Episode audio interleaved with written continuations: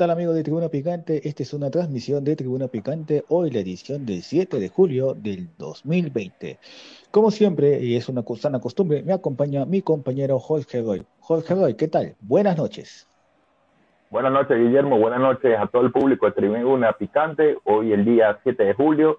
Eh, antes de empezar el programa, quiero darle un fuerte saludo a mi eh, querida madre, que está de cumpleaños el día de hoy. Y bueno, eh, muchos saludos desde la distancia y un fuerte abrazo. Eh, y bueno, sin más nada que decir, eh, vamos a comenzar de una vez con lo que será este programa el día de hoy. Como bien lo decías, el 7 de julio estaremos con varios invitados, como ya es la costumbre de nuestro programa. Y bueno, también vamos a hablar sobre lo que ha sido este momento que están viviendo varios equipos y una noticia que salió el día de hoy, que el profesor Mario Salas está eh, con COVID-19. Eh, salió, eh, dio positivo a lo que fueron las pruebas moleculares, sin embargo, está fuera de peligro, ya recibió la alta epidemiológica y bueno, seguirá en su cuarentena, Guillermo.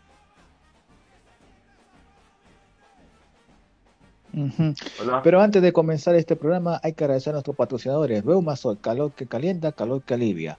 Rimatcon, la inmobiliaria número uno de Perú, Vitel y su, y su plan más giga de 29.90 que te da 10 gigas de internet. Y Entel prepago Power sea un Entel prepago muy Power. Bueno, Jorge Roy, hoy día ha sido un día muy agitado para nosotros. Se han confirmado dos positivos en el club cienciano y la nota que, la bomba que reventó que fue el positivo del profesor Mario Salas, flamante técnico de Alianza Lima. Sí, así es. Eh, como bien lo decías, el conjunto, el cienciano. Bueno, Mi compañero Jorge Roy. Eh,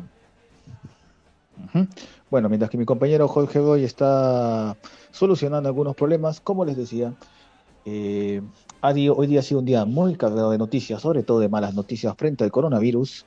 Y en esta ocasión, bueno, en la mañana comenzamos con, con los dos positivos que dieron jugadores del Club Cienciano de Cusco, además del la noticia en la tarde que nos cayó del profesor Mario Salas. Que prácticamente ha sido una noticia bomba porque él para llegar al Perú tuvo que haber pasado, primero para salir de Chile tuvo que haber pasado las pruebas moleculares porque en Chile son muy estrictos y salió negativo para ser embarcado al Perú. Luego cuando llegó acá, al parecer, lo, más probable como diríamos, eh, el, el, profesor Mario Salas se, se infectó de coronavirus bueno, acá damos la bienvenida a nuestro compañero, a mi compañero Brian Sosa. ¿Qué tal, Brian? Hola, Guillermo, muy buenas noches, amigos de Tribuna Picante, muy buenas noches. Bueno, eh, acá preparado para hablar todo acerca de, la vuelta del fútbol peruano a que se da inicio al... Wow. Eh, regresamos y estamos con nuestro compañero Jorge. Jorge, ¿me escuchas?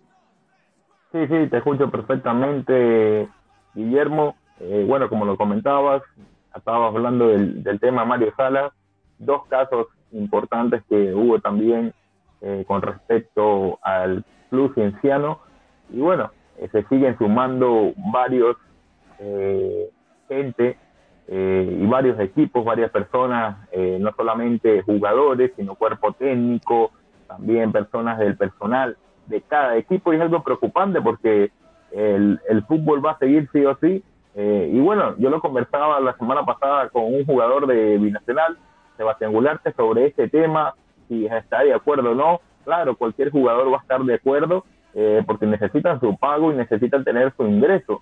Eh, sin embargo, lo que, me, lo que él me decía que si los casos son como han estado, que son asintomáticos y no son tan fuertes y no tienen esos síntomas, sí se podría ser y seguir una continuidad del campeonato peruano, pero sin embargo como en este momento ya no son eh, tan graves los casos, podría continuar el fútbol. Vamos a ver qué cosas se puedan eh, suceder y bueno, más que todo decirle a todo el público tribunero que eso, el día de hoy dos casos del conjunto de Cienciano y bueno, ya algo que se rumoraba desde hace unos días de que el profesor Mario Salas había dado positivo a su prueba del COVID-19. Hoy el conjunto de Alianza Lima lo oficializa. Eh, sin embargo, ya dice que el alta médica se le dio, el alta médica epidemiológica, y el profe Mario Salas se, encuentra en perfectas condiciones, no ha sentido síntomas del coronavirus, y bueno, va a continuar eh, su cuarentena desde el hotel en donde se radica el profe Mario Salas.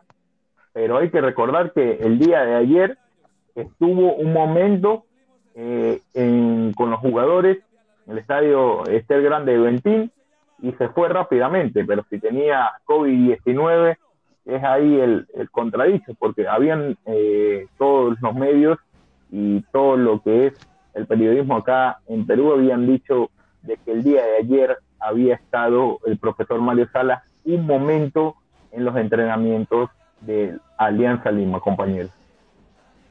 Brian Sosa, ¿qué tal? Sí, eh, claro, justo lo mencionaba eh, Jorge, el profesor Mario Salas el día de hoy se retiró eh, antes, ¿no? Antes de los entrenamientos del cuadro en el, en el AC Ventín, ¿no? Este, bueno, tenemos también todo acerca del fútbol nacional sobre sobre lo que es los gramados también de los estadios donde se va a jugar la liga, ¿no? Eh, los, los cinco de seis estadios están en óptimas condiciones, menos el Monumental, quien se hizo el resembrado hace pocos días y ya está eh, en renovación, ¿no? El césped que estaba eh, todo, prácticamente toda la cancha muy alta y estaba también este, estaba ya muerta la planta prácticamente, ¿no? Sí, esos son los estadios que, que poco a poco han ido haciendo los trabajos, porque ya falta poco, falta poco ya para que un mes exactamente, porque será el 7 de agosto, hoy estamos 7 de julio, un mes exactamente para que regrese el fútbol peruano y es eh, tienen que preparar todo prácticamente todo todo en, en, un récord tiempo en un tiempo récord perdón en un tiempo récord para que pueda eh, salir a la perfección lo que es el torneo, el campeonato peruano, compañeros. Yo me hago una pregunta, compañeros. Eh, está, está bien que se esté viendo el, el césped, pero ¿alguien se, ha, ¿alguien se ha preguntado cómo están los camerinos? Si es que realmente cumplen las, las normas de bioseguridad que originalmente envió la Federación Peruana de Fútbol al Ministerio de Salud. Sí, un buen punto eh, que toca Guillermo, eh, porque debería estar todos los camerinos, como el día de hoy acaba de, hace un rato, eh, de postear lo que es el Departamento de Prensa del Conjunto Binacional, cumpliendo los protocolos necesarios y los protocolos sanitarios eh, en este caso. Eh, el distanciamiento, un puesto, dos puestos creo, que están dejando por camerino, por, por asiento. Así que bueno, eso debería seguir en, los estadios en donde se estará jugando el campeonato peruano, que son en Lima, porque eso prácticamente lo hicieron en el estadio Guillermo Briceño, porque el día de mañana van a comenzar eh, los entrenamientos el conjunto de Juliaca y Nacional, y por eso lo pusieron mientras van a estar entrenando, porque como todos recuerdan, el campeonato nacional se estará renovando acá en Lima.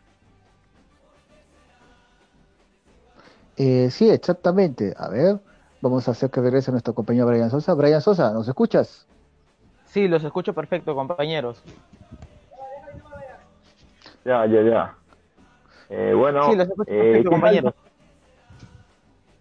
¿Qué tal te parece eso, lo que nos comentabas, Guillermo, con respecto a, los estadios y los camerinos que tienen que cumplir el protocolo como ya lo ha hecho el conjunto binacional, que a pesar de que no se va a reanudar el torneo allá, lo están haciendo para tomar las medidas necesarias el día de mañana que estará que estarán retomando los entrenamientos de la cancha.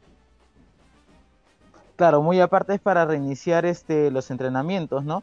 Eh, bueno, yo creo que el tema aquí es muy diferente porque los camerinos, como es la, el estadio Alejandro Villanueva, el estadio Monumental o el mismo Alberto Gallardo, este, son muy diferentes al del Alberto Briseño de Juliaca, ¿no? El del Alberto Briseño de Juliaca no son tan cómodos los camerinos. Es, es bueno recalcar que la administración está, ha, hecho todo lo posible para, lo que es este remodelar sus camerinos, ¿no? En este caso solamente en los estadios de acá realizarles unos, unos cuantos toques a los camerinos para que puedan estar eh, acomodados y también eh, a disposición para que el MINSA realice las inspecciones correspondientes para ver si es este es aprobado por ellos, ¿no? Para que puedan recibir a los jugadores. Sí, sí. Exactamente, pero hay un problema que yo le veo en el, en el, en el, en el Estadio San Martín, también llamado Alberto Gallardo, eh, que los camerinos son muy pequeños. Yo no sé cómo estará haciendo el Sporting Cristal para implementar esos camerinos, como también el Estadio de Villa Salvador, que también tiene unos camerinos muy pequeños. Sí, sí. Eh, también ahí podríamos incluir al Estadio Miguel Grau, sin embargo un poco más espacioso que el Estadio Alberto Gallardo y el estadio de, de Villa El Salvador, de donde milita el Deportivo Municipal. Pero bueno, bien como dices, esperemos a ver de que tomen todos los protocolos necesarios, ya falta poco cada vez eh, más. Eh, lo que sí han hecho los equipos han sido eh, seguir el, seguimiento que ha dado el MINSA y, y, lo que es todas las autoridades sanitarias con respecto a que cada día de entrenamiento están haciendo lo que son las pruebas moleculares y todas esas pruebas rápidas que son necesarias para ver eh, y detectar si hay alguien eh, que está diagnosticado con coronavirus o no. Brian Sosa. Sí, compañero. Perdón, compañero, no, no, no, no logro escucharlos bien. ¿Me Repite, sí, Jorge, repite lo que tu último comentario. Sí, pues no, no, escucho. Eh, Hola. ¿Ya, ya ¿Me, escuchas ahorita, compañero? No, no los escucho, ¿me escuchan? Sí, sí, nosotros te escuchamos perfectamente. No, tiene inconvenientes. Sí, tiene, inconvenientes, tiene inconvenientes. Sí, tiene inconvenientes. Sí, como te decía Brian, o sea, hay que, hay que ver sobre todo el, el, el hecho cómo estén los cómo estén los camerinos y sobre todo para evitar, o sea, más problemas de contagio. O ahorita que ni siquiera estamos a un mes de comenzar el torneo, prácticamente tenemos cuántos que ya, cuántos jugadores y cuántos de comando técnico y trabajadores del club están con coronavirus. La cifra exacta te la debo, Guillermo, la exacta, pero alrededor más de 40, en, total más de 40, fácil, fácil, eh, más de 40 si hay un solo equipo que nada más tiene 10 eh, jugadores, 12, eh, si no me equivoco, que es de provincia, un equipo, bueno, ahí nada más tú lo sacas rápido. Entonces son más de 40, no tengo la cifra exacta, pero voy a ver si la, la puedo buscar ahorita para decirle a todos nuestros televidentes de Tribuna Picante y bueno, es algo que es preocupante, como bien lo comentaba. Sin embargo, vamos a ver, ya los directivos no se han pronunciado, eh, han continuado y que el campeonato seguirá sí o sí. Esperemos que nada pase a mayor y que, bueno, eh, la mayoría de casos sí son asintomáticos, pero igual es coronavirus es algo que está afectando con la vida de cada persona. Y es preocupante porque cada persona se está cuidando y más que ahora ya no hay cuarentena, eh, cada persona tiene que cuidarse solamente y bueno, es un poco más complicado, pero esperemos eh, que no llegue a mayores. Y bueno, no eh, viendo el, caso de que varios hinchas tampoco quieran entrar sí o sí al, a los estadios, porque pasó en Polonia eh, hace poco, que en el segundo tiempo, cuando faltaban 25 minutos para que se acabara el partido, entraron unos hinchas al estadio, así a la puerta. Entonces, algo que tiene que haber otra seguridad aparte y otro protocolo con respecto al tema de los hinchas, porque me imagino eh, que querrán que, en el primer mundo, como es el viejo continente, lo, hicieron, en Sudamérica eh, el fanatismo, el, hinchaje por un equipo es más, es algo que también deberían eh, ver las autoridades competentes, Guillermo. Sí, sí, sí. Y bueno, para, para ver, para, para, para hablar un poco más de, de protocolos, de reinicio de torneo, vamos a invitar a la colega, la invitada que viene del país hermano de Ecuador. Claro que sí. Buenas noches, señorita Maite. Hola, ¿cómo están? Qué gusto acompañarlos. No sé si me escuchan y todo está bien en cuanto a la señal. Qué gusto, Guillermo y Jorge. Muchas gracias por la invitación. Les mando un fuerte abrazo desde Quito, Ecuador. Un fuerte abrazo para ti, Maite. Eh, bienvenida a Tribuna Picante. Eh, Jorge Roy te habla aquí. Y bueno, así con, estamos aquí con nuestro otro panelista, Guillermo Rojas y Brian Sosa, y estaremos hablando un poco sobre lo que es la vuelta al fútbol sudamericano. Ya sabemos que el, en el viejo continente ya tienen casi un mes ya desde que retomaron todas las ligas del mundo. Y bueno, ya falta eh, las ligas nuestras, la liga sudamericana, poco a poco. Y bueno, quiero que nos cuentes un poco sobre la Liga Pro, porque sé que, que ha habido un enredo ahí entre los dirigentes de, de, la Liga Pro y también la presidencia, porque ya tenían todo hecho, una fecha pautada, pero no habían hablado con, los, con las autoridades sanitarias y todo se lo mandaron para atrás. La fecha era para fines de... Dime, Brian, ¿cómo estás? Eh, perdón, disculpe, muy buenas noches, bienvenida Maite al equipo de Tribuna Picante. Eh, sí, eh, completando lo que dice Jorge, supuestamente la fecha pactada era para fines de julio, ¿cierto? Sí, así es. Bueno, igualmente mandarle un saludo a toda la gente que nos está viendo en, el hermano país de Perú. Un gusto poder igualmente conversar un poco más de lo que está pasando en nuestro fútbol ecuatoriano. Es la Liga Pro. Y sí, estaba pactado, bueno, se había dicho esta fecha tentativa, estos enredos que habían sucedido el 17 de julio. Eh, en poco más de 10 días se suponía que iba a empezar la Liga Pro, pero al final ellos habían presentado ya este protocolo, pero no había sido aprobado por el COE, que es justamente esta entidad acá en Ecuador, que es la que rige todas las normas para que algo pueda eh, pasar en, nuestro fútbol y que se pueda aprobar con todos los protocolos de bioseguridad necesaria. Ahora se habla mucho de una de otra fecha que sería exactamente el 27, el 26 de julio, que sería una semana más. Ya se habla mucho con el COE, con protocolos. Estaríamos acá en Ecuador a la espera de que esta entidad eh, apruebe alguna de estas dos fechas. Eh, sabemos que igualmente, bueno, acá específicamente en la ciudad en la que yo estoy, que es Quito, los casos de COVID 19 de coronavirus han aumentado en un límite bastante preocupante. Y bueno, esta es la capital. Guayaquil fue el primer epicentro en nuestro país, pero ya allá los contagios se han logrado controlar. Pero aún así, esto de los entrenamientos llevan casi un mes en entrenamientos. Muchos de los equipos están pidiendo que se puedan jugar partidos amistosos previos para poder estar antes de, del reinicio del campeonato, pero ya la desesperación es tanta que la fecha, saber ya cuándo se va a reiniciar es lo que nos preocupa tanto a los periodistas y a todas las personas eh, que justamente estamos detrás del fútbol, de este deporte, pero obviamente lo que sí está completamente seguro es que será sin aficionados. Eh, disculpa. Sí, eh, disculpa, tengo entendido de que el COE, como, eh, el COE, perdón, el COE, acaba, en estos días, acaba de decir de que no va a volver el fútbol hasta todo julio en Guayaquil, en la provincia de Guayaquil. Eh, es la información que yo manejaba de que no podría haber ningún tipo de actividades porque eh, lo están cancelando. Es una información que me habían pasado, no sé si es verdad o no.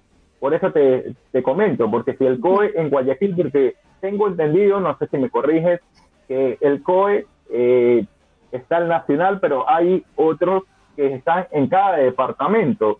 Y bueno, Guayaquil ha suspendido eh, lo que ha sido el, el, aglomerar tantas personas y es por eso que, no está permitido por todo julio, por todo julio, de que vuelva el fútbol y algún evento deportivo. Entonces te digo, si se llega a un acuerdo, ¿cómo harían con la ciudad de Guayaquil en este caso?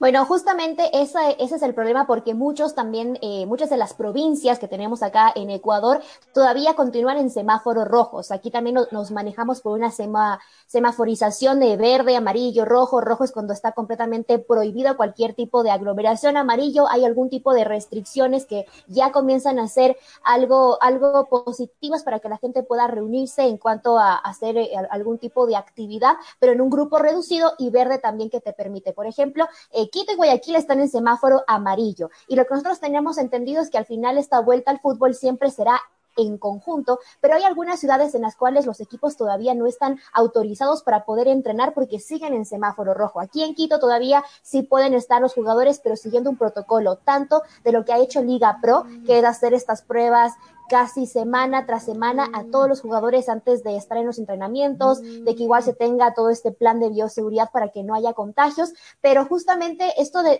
Guayaquil eh, no sería algo, algo cierto, porque lo que siempre se está manejando es a nivel nacional y por lo pronto no se ha dicho una disposición de que en Guayaquil no se podrá iniciar en las demás provincias, sí, simplemente que ya para este fin de semana lo que sí sucedió es que ya se presentó el borrador final del protocolo hecho por Liga Pro al COE y se está esperando hasta este día martes, que estamos 7 y 24 de la noche, cuál será la decisión final. Pero lo que mucho se habla y lo que todos los directivos de Liga Pro, de Aucas, de Liga, de Barcelona, de Melec, que son equipos eh, que tienen bastante peso en cuanto a este tipo de decisiones, también independiente del Valle, pues ellos están pidiendo que se reinicie lo más pronto y que si fuera el caso sería el 26 de julio.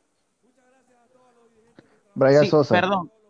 Sí, eh, con respecto a lo que es el formato el cual era un torneo todos contra todos con playoff al final de temporada, ¿no? Eh, se habló mucho de hacer, eh, se habló mucho de una propuesta de hacer dos octogonales con equipos de Quito y Ambato en un grupo que son este AUCAS, Nacional Independiente del Valle, Liga de Quito, Universidad Católica, Macará, Mushurronac y Técnico Universitario y los otros ocho, ocho equipos en otro grupo.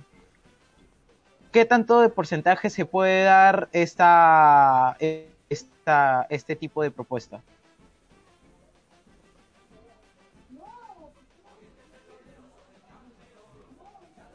Bueno, justamente, eh, Brian, hubo ya eh, un congreso y ya se decidió de que va a seguir el formato desde el año pasado que se decidió, que es el todos contra todos. Esta opción de los octagonales eh, no eh, fue tan acogida por todos los directivos en varios congresos que se hicieron y que hasta se publicaron en redes sociales de quienes votaron a favor, quienes votaron en contra, porque justamente se veía, por ejemplo, en nuestro fútbol que solo se jugaron cuatro fechas, los que estaban punteros eran equipos que no estaban acostumbrados a hacerlo, o sea, por ejemplo, técnico Universitario, estaba por ahí peleando también Mushugruna, que son equipos pequeños. Y obviamente si se hace esta división, muchos veían algún tipo de inequidad, de que Barcelona y MLX están en la zona, eh, en una zona 2, por ejemplo, de este octagonal, ellos iban a ser los opcionados, y en la otra zona estaría Liga, estaría el Nacional, Independiente del Valle, y los demás perderían la opción de en serio pelear. Igual se hablaba mucho de los descensos y de los, de y de los ascensos también, y al final se decidió de que va a continuar de la misma manera. Eso sí, no va a cambiar, va a seguir siendo el todos contra todos desde la fecha en la que se quedó, que fue la número 5.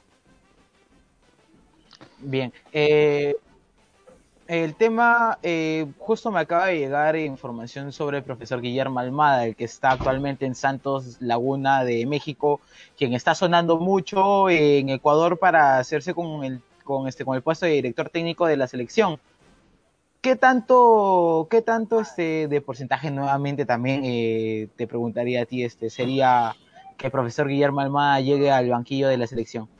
Bueno, eh, eh, esa también ha sido una sorpresa que se ha dado bastantísimo en redes sociales estos días, eh, por ejemplo, con la baja también de Antonio Valencia, que después la, la, podemos conversar, que también estuvo muy fuerte el fin de semana en nuestro país.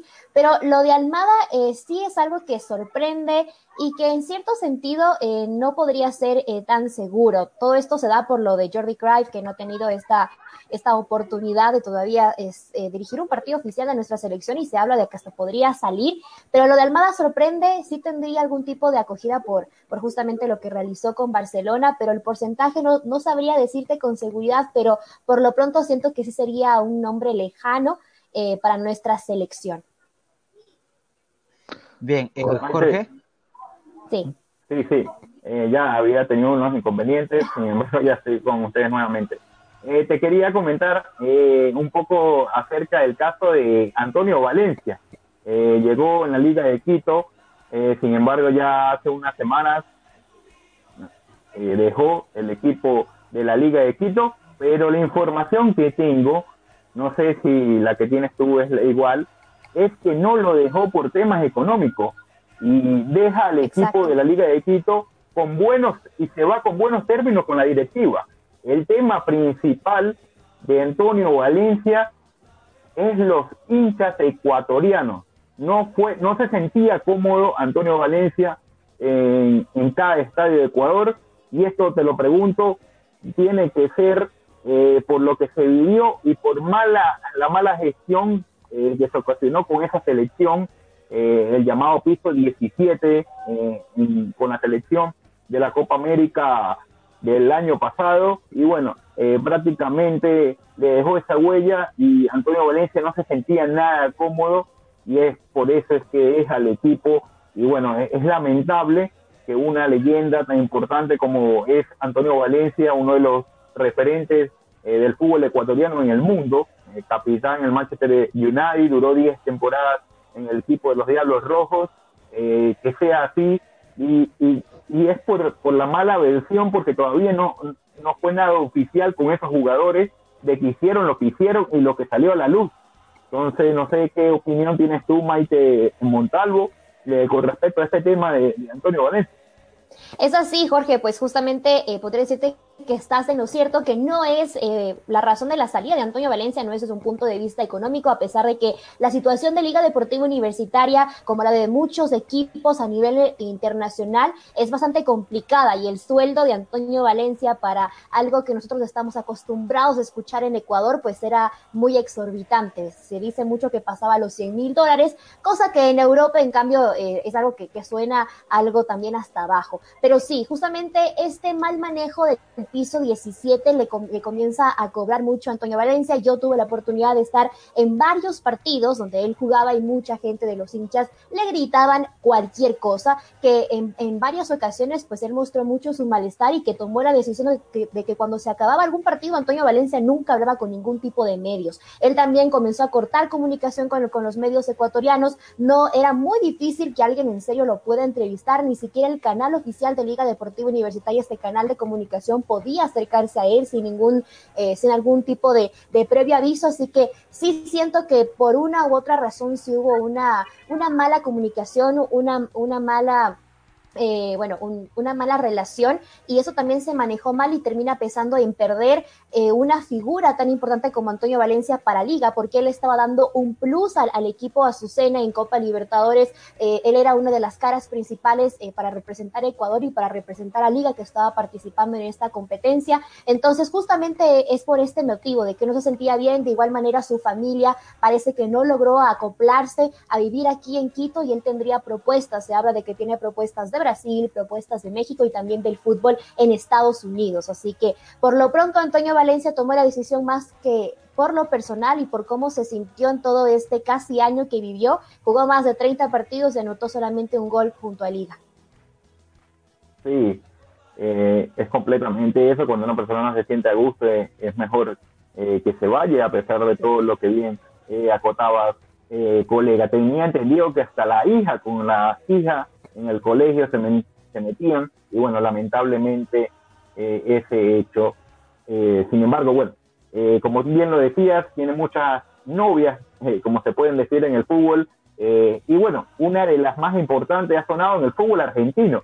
Había sonado River Plate, sin embargo, en unos días, lo que han sido los directores deportivos del club de River, del conjunto millonario, habían dicho que por los momentos no estaban interesados en el jugador ecuatoriano, habían sido especulaciones, sin embargo, estudiantes de La Plata y varios equipos argentinos están en la órbita eh, del jugador ecuatoriano. ¿Qué piensas tú eh, al respecto? Como, como bien conoces a, Antonio eh, Valencia, ¿qué equipo le sería, sería el ideal para que el jugador ecuatoriano fuera a seguir su vida futbolística? Bueno, Antonio Valencia, la verdad que sí es lamentable la noticia que nos encontrábamos y bueno, que nos daban a conocer a través de un comunicado. En un principio se decía que él había aceptado hacer un tipo de rueda de prensa para poder despedirse, pero todo eso hasta se canceló por toda la información que se veía y también se leía muchísimo ya sea en Twitter y demás. Así que yo, tuve, eh, justamente yo tuve una de las oportunidades de poder entrevistarlo eh, para justamente la, la Liga Pro y bueno, eso es algo que nos vamos a llevar muchos de recuerdo porque fueron muy pocos los periodistas que pudieron hablar con él. Y en cuanto a lo futbolístico, eh, yo siento, no sé, yo creo que lo veo de Antonio Valencia eh, ya en una etapa más madura, porque acá en Liga no pudo brillar del todo, pero sí era un líder importante, tuvo partidos contados con los dedos de la mano, podríamos decir, muy positivos, pero yo creo que lo veo en la MLS más o en, el fútbol de Brasil también, que decían que, que, lo iban eh, a contratar antes que él venga a Liga, tenía muy, eh, muchas propuestas de, de ese país, así que no sé, en Argentina creo que no, no podría resultar, así que mejor que se quedó esas decisiones en especulaciones, pero lo vería en un equipo diferente, no sé si también hasta regresando en Europa. Ya, ya. Eh, bueno, no sé si tengas algo que acotar con respecto a ese tema, Brian, eh, compañero. Eh, sí, justo también estaba escuchando, ¿no? Eh, bueno, y estaba viendo muchos tweets acerca de la posible llegada a tienda millonaria de Antonio Valencia, ¿no? Y que también este, estaba sonando en gimnasia a pedido del mismo técnico Diego Armando Maradona y también estudiantes de La Plata a pedido del, de, este, de Juan Sebastián Verón. ¿no? Eh, sí, también el día de hoy, ayer vi que eh, lo de tienda millonaria, o sea, lo de River Play era prácticamente un hecho que no iba a llegar porque no están ni siquiera ni en Valencia ni en cualquier otro jugador están interesados en River Play. ¿no? Y sí, también Antonio Valencia no entiendo por qué volvió a Sudamérica del Manchester United. Yo creo yo que la eh, por el rendimiento futbolístico pudo haber tenido oportunidad en otro equipo eh, puede ser Watford o puede ser este, no sé, cualquier equipo, Sheffield United, un montón de equipos, de media tabla o hasta un equipo también puede ser de que esté peleando arriba, ¿no? Por el rendimiento futbolístico que vino, que vino mostrando antes de su salida de los Diablos Rojos. Claro, sí, sí, sí. Eh, claro. Eh, que sí, bueno, vamos a, tocar un poco lo que es el tema de la selección ecuatoriana también, el momento, porque hasta ahora ahora. La Conmebol no ha dicho nada, van a continuar las eliminatorias. En septiembre estarían volviendo las primeras quienes no se jugaron. Y bueno, háblanos también de, ese nuevo entrenador, un entrenador eh, hispano-neerlandés, eh, como Jordi Cruz. Eh, Jordi Cruz. Entonces, cuéntanos un poco sobre lo que, cómo ves a este nuevo entrenador con el equipo ecuatoriano. Y bueno, es un técnico europeo, eh, poner la filosofía y, estar en un equipo de Ecuador que en los últimos mundiales ha estado peleando ahí el, tema de eliminatorias y ahí peleando por, por los puestos altos para estar en un mundial, Maite. Sí, eh, Jorge y Brian, igualmente, gracias aquí por la conversación y todo lo que estamos también nosotros ahondando un poco más del fútbol ecuatoriano y el fútbol internacional. Pues para nosotros, eh, los ecuatorianos, no hemos tenido la oportunidad de, ver cuál es en serio la filosofía eh, de Jordi.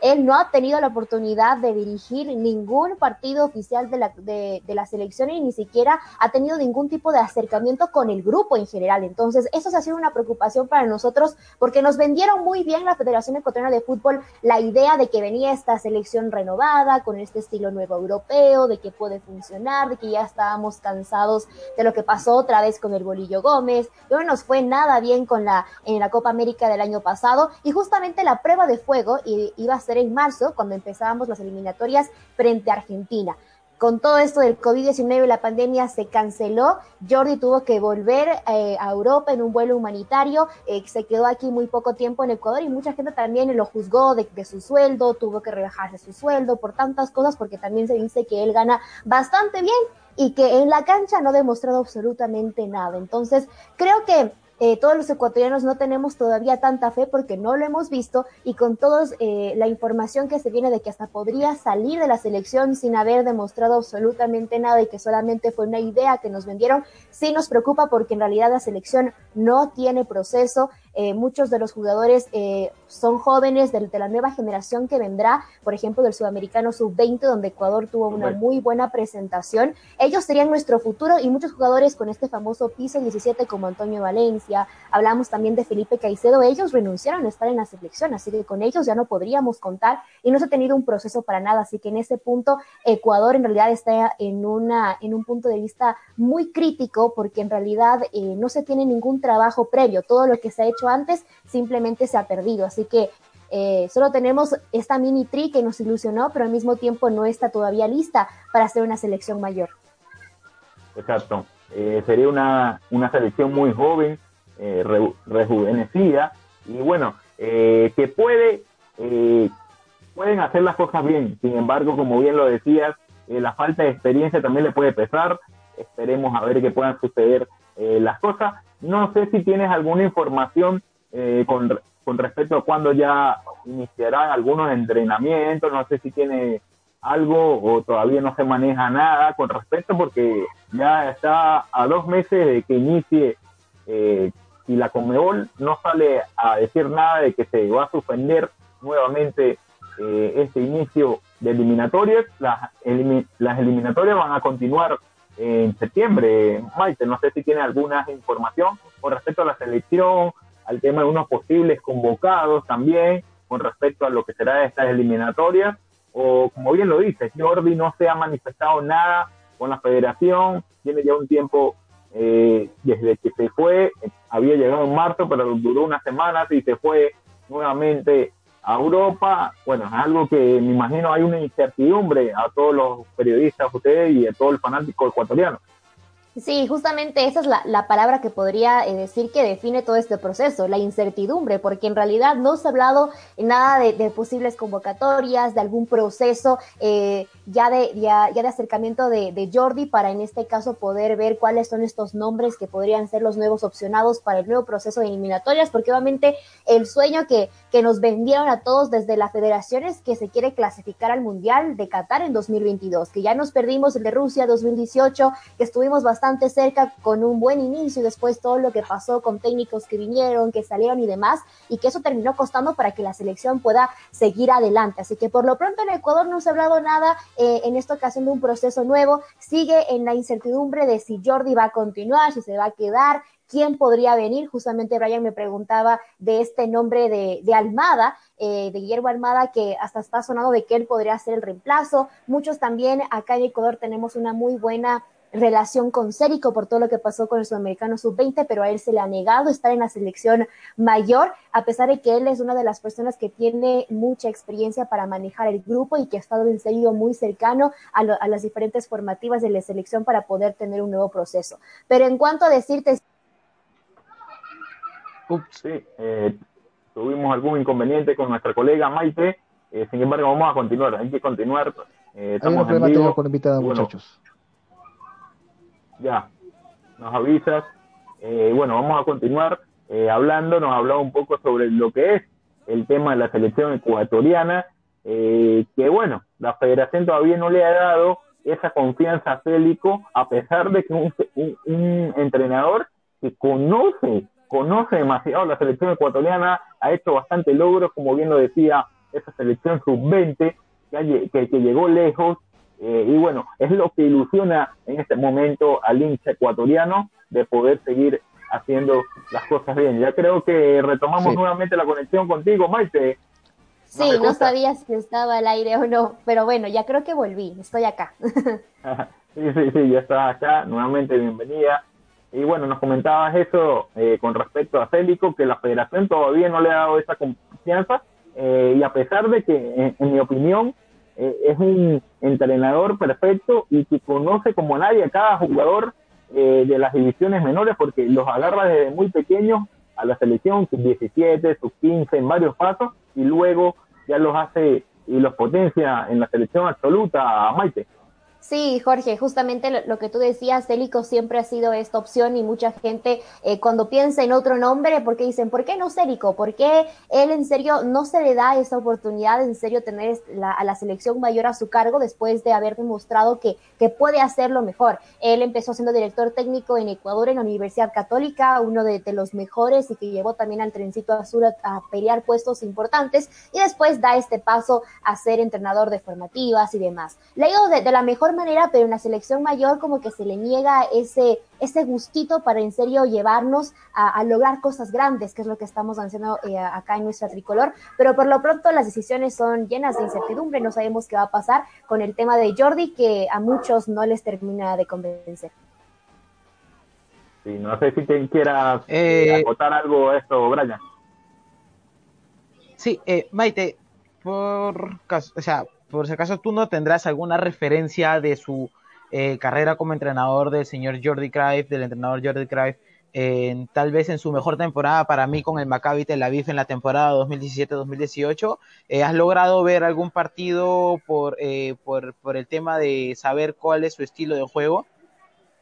Bueno, acá en Ecuador cuando llegó se lo analizaba mucho, pero lo que nosotros veíamos también porque ellos llegaron junto a Antonio Cordón, quien también es, eh, bueno, este nuevo cargo que tiene la selección ecuatoriana de fútbol, de que él es como el director eh, que ayuda en todo el proceso a Jordi Cruyff. Pero bueno, el análisis es, en sí eh, no, lo, no, lo no lo he realizado también en, lo personal, pero se hablaba mucho de que él quería implementar este estilo europeo, este juego vertical, más rápido, pero al mismo tiempo no lo hemos podido ver en, en práctica. Entonces, eso sí nos llena mucho de, incertidumbre porque no hemos visto ni siquiera un partido amistoso y él tampoco ha tenido la oportunidad de, formar algún grupo de jugadores para empezar con, con alguna eh, con, algún proceso de pretemporada o algo parecido. Así que por eso nosotros aquí no, no tenemos una referencia de clara, eh, clara de lo que él quisiera en nuestra selección con los jugadores también que él podría tener bajo su mira.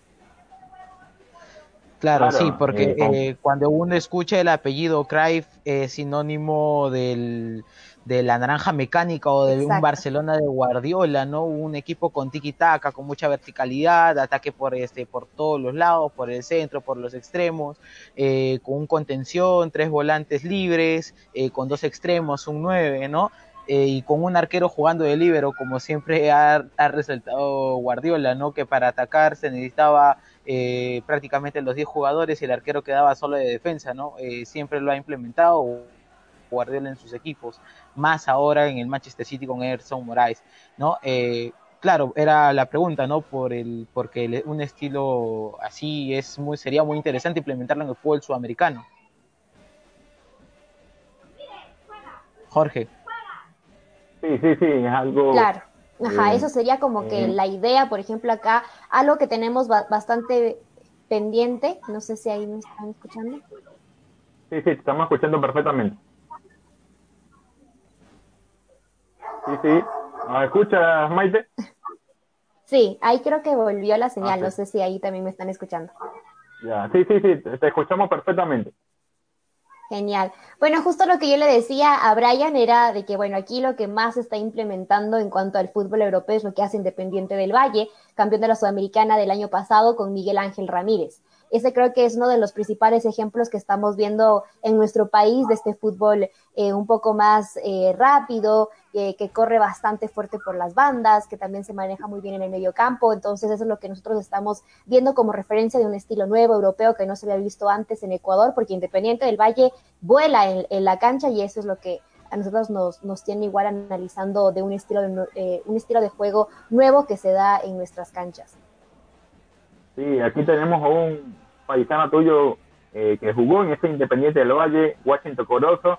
Eh, no ha tenido ese arranque como tal en el Sporting Cristal, sin embargo, eh, llega como referente, como jugador importante y joven, es un joven jugador de que puede hacer bien las cosas. Lo que te quería comentar un poco es respecto a lo de Felipe Caicedo, me habías dicho que había renunciado a la selección, pero bueno, perder una pieza fundamental como es Felipe Caicedo, que a pesar de su edad sigue anotando goles esta temporada con la Lazio, eh, peleando ahí los puestos de arriba con el equipo italiano. ¿Tú crees que sería una falta importante para la selección?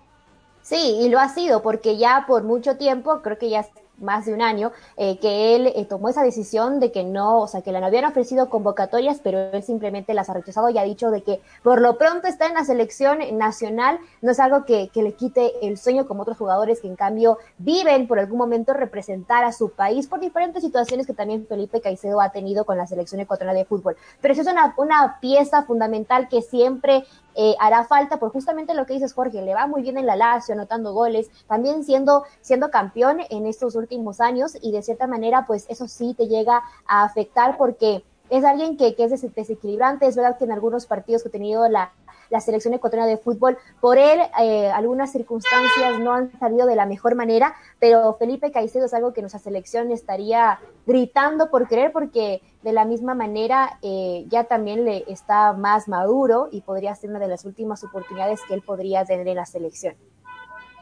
Sí, claro que sí, un jugador eh, de, mi de mis favoritos en Sudamérica, el delantero favorito en Sudamérica, claro, Guerrero eh, 100% ahí, eh, Falcao, Felipao, como, como le dicen, Así. Felipao Codicedo. Y bueno, eh, te vamos a hacer esta pregunta que siempre se lo hacemos a nuestros invitados. ¿Ves a la selección ecuatoriana en el próximo Mundial 2022? Eh, y de ser así, la selección ecuatoriana, eh, los otros cuatro equipos que estarían acompañando en el cupo de Sudamérica y bueno, sabiendo de que uno es medio cupo y tiene que jugar el repechaje. Bueno, a ver si me, a ver, obviamente Ecuador ojalá sea la opción porque queremos ir a un mundial, ya está pasando eh, este último, no, no se pudo ir en el 2018. Eh, por ejemplo, alguien que siempre no puede faltar en los mundiales, Uruguay. que me gustaría, bueno, ahí está uno, Uruguay. Perú, que también después de tanto tiempo volvió y sería bueno si lo vuelve a repetir porque tiene mucho más que, enseñar y tiene muy buenos jugadores. Eh, Colombia, que también está, fuerte y me queda uno. uy, Ahí me, quedé fuerte porque no, tendré que elegir Argentina, Brasil, aunque Paraguay también siempre da su pelea a los paraguayos que también no han ido a algunos mundiales últimamente, pero no sé, Brasil, que siempre no puede faltar en los mundiales.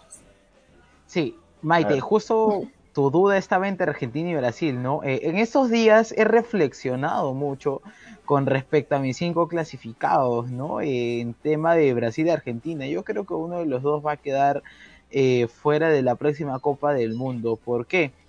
Brasil, eh, su juego de Brasil, obviamente, no los jugadores brasileños son rápidos, fuertes, pero como, como que últimamente ya no, no, no pasa lo mismo, ya los equipos ya saben controlarlos, saben manejarlos, es, es posible que no se le saque resultados en, allá en su país, en Brasil, ¿no? Pero en, condición de visitar de la selección brasileña, yo creo que puede, o sea, no puede ganar todos. Yo creo que Brasil va a tener, va, va a pelear, va, él, esta, esta, esta clasificatoria va a pelear un cupo, no como la anterior, que ya prácticamente faltando 7, 8 fechas ya estaba dentro de la Copa del Mundo.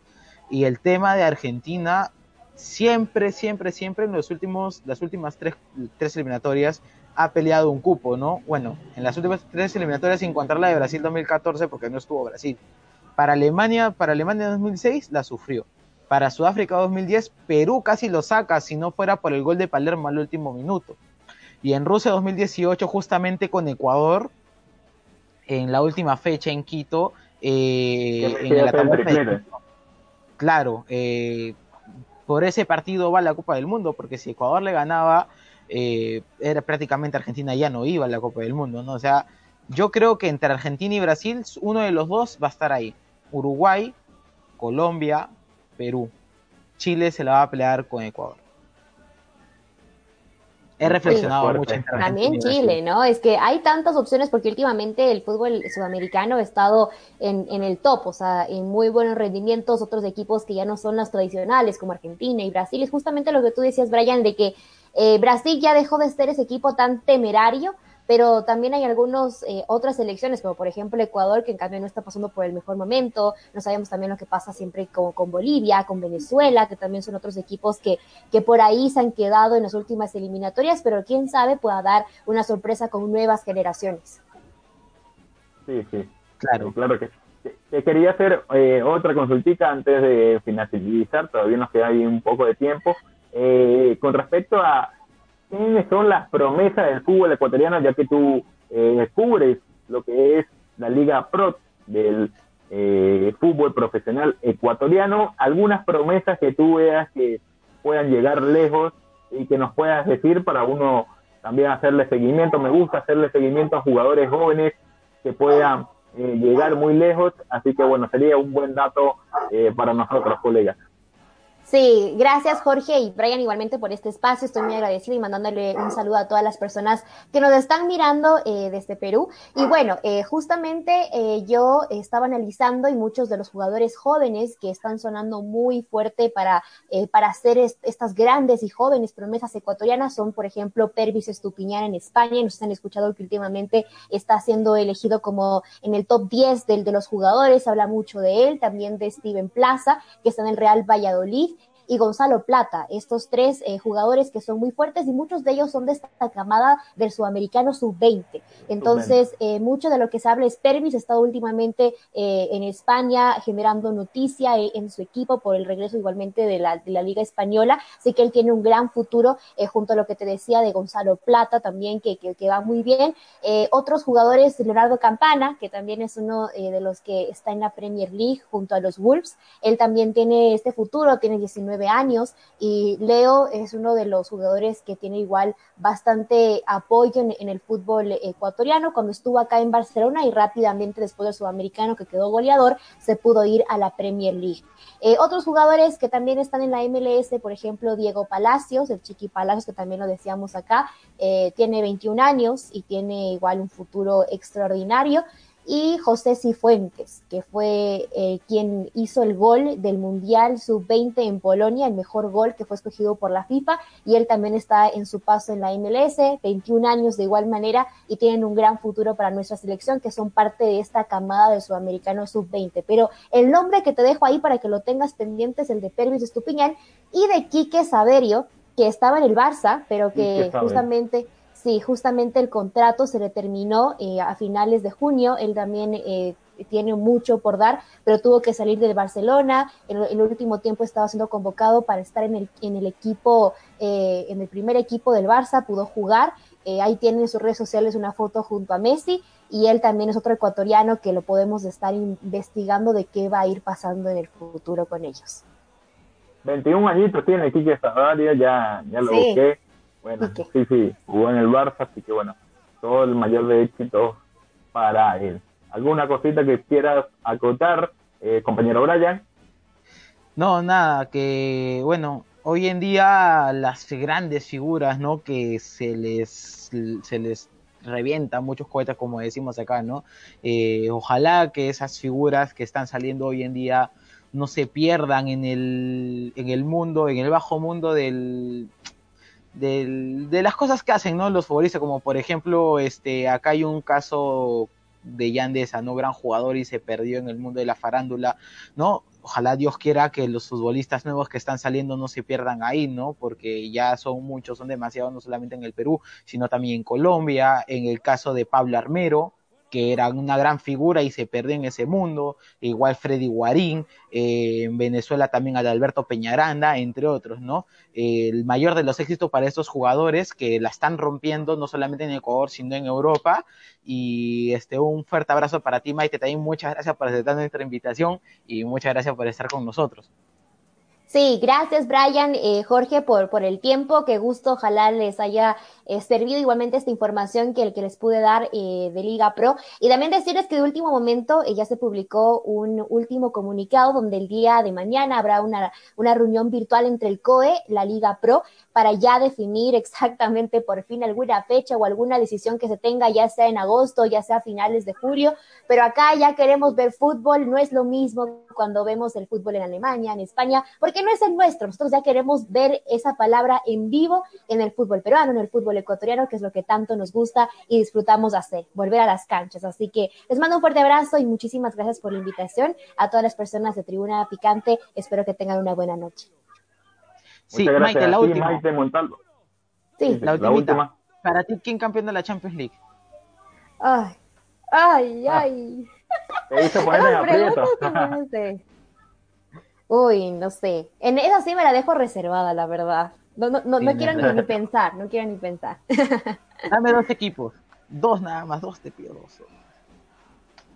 Bueno, es que yo siempre, eh, bueno, yo soy bastante fanática del Barça, entonces me gustaría que llegue, que llegue lejos esta vez. Veamos, veamos qué sucede. Mm, va, entonces ya. vamos a ver. Barcelona es su favorito. Bueno, Maite, muchas gracias.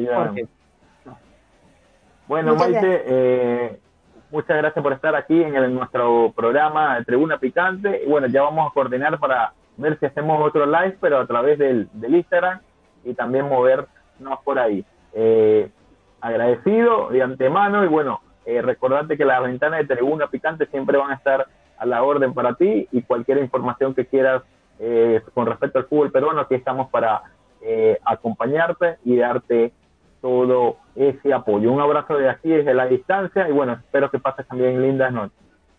Sí, muchas gracias Jorge y Brian, qué gusto haberlos conocido. El fútbol siempre nos une y mueve multitudes y ojalá en algún momento ya esta industria pueda volver a la normalidad, tener aficionados en los estadios y todo lo que tanto nos gusta. Así que gracias y de seguro nos estaremos viendo en otras plataformas y también compartiendo información.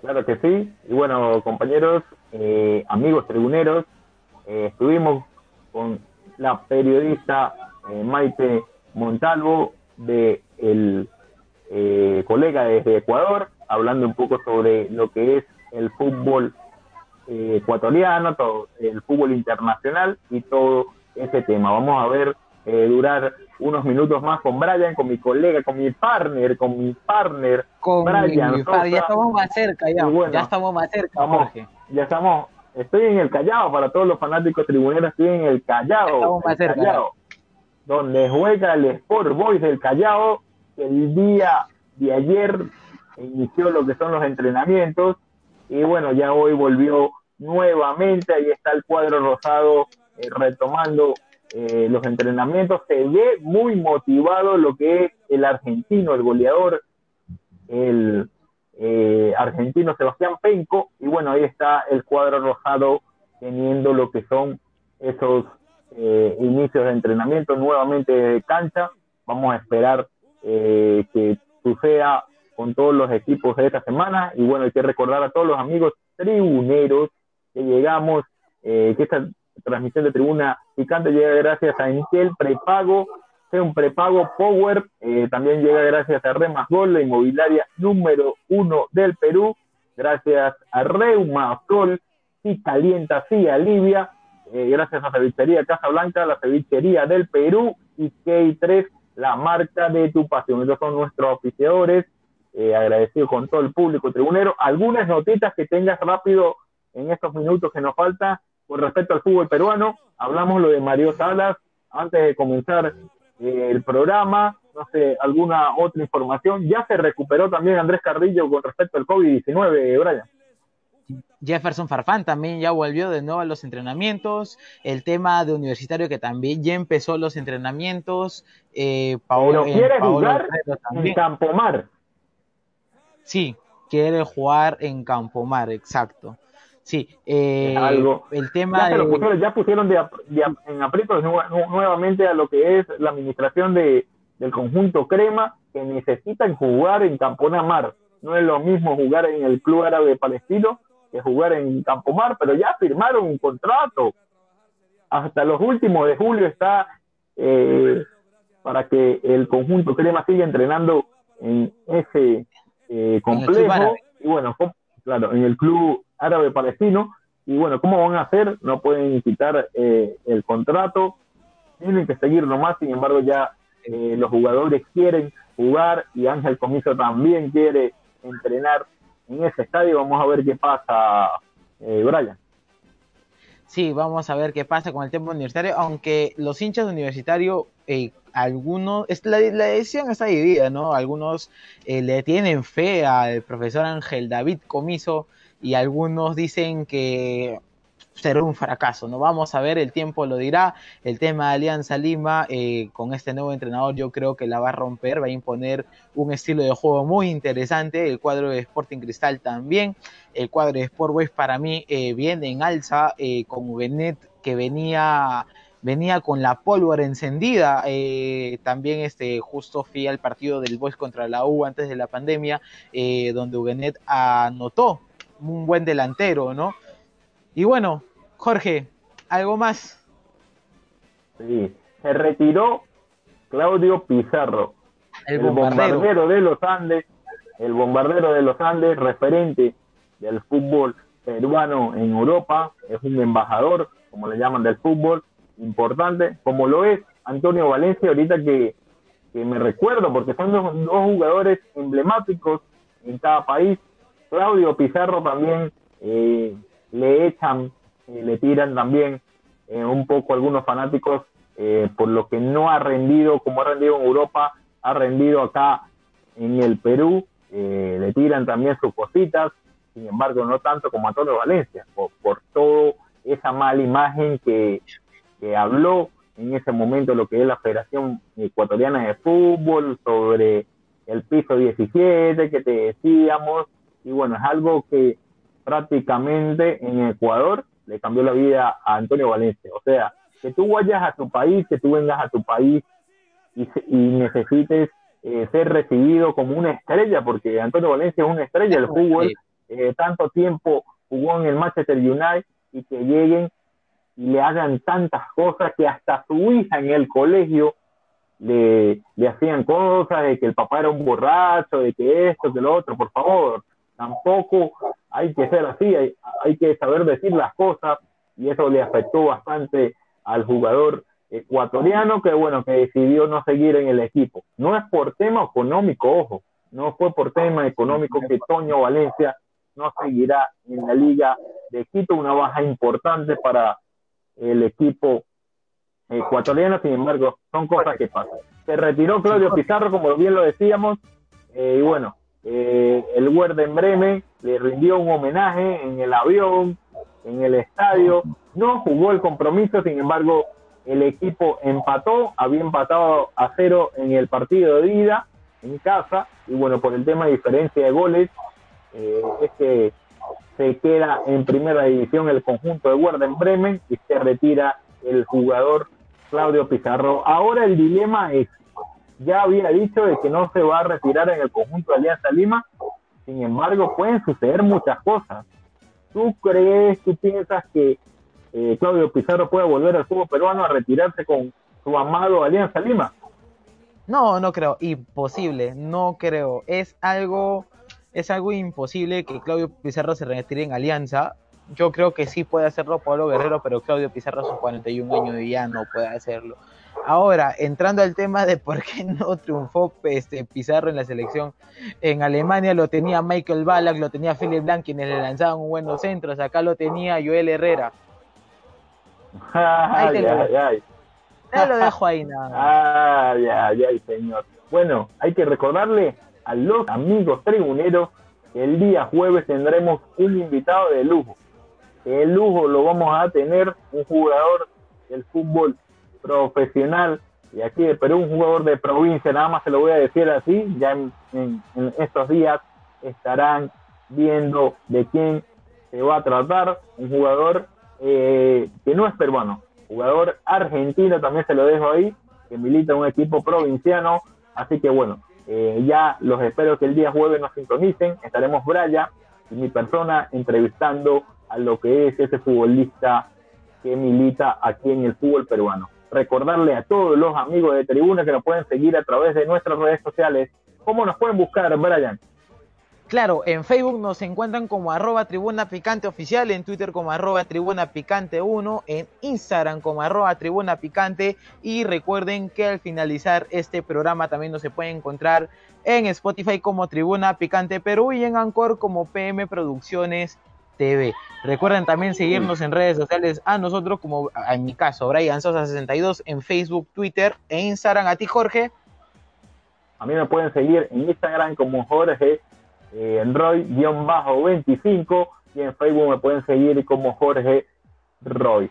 Eh, recordarle a todo el público tribunero que llegamos gracias a Intel Power, llegamos gracias también a Reumasol, Si Calienta, Si Alivia, llegamos gracias a Remax Gol, la mejor inmobiliaria del Perú, gracias a K3, eh, la nueva marca eh, Tu Pasión, y también llegamos gracias a Cevichería Casa Blanca, la mejor cevichería del Perú. Un fuerte abrazo a todos los que nos sintonizaron el día de hoy. Pronto estaremos nuevamente con ustedes el día jueves, también el viernes tenemos más de live picante a través del Instagram.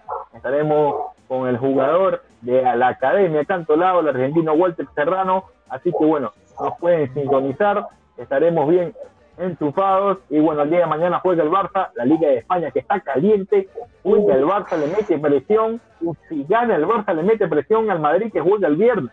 Este horario loco, loco de, la Liga de España, que bueno, que pone a jugar un viernes, un viernes pone a jugar al Real Madrid. Señores, señores, pero por favor.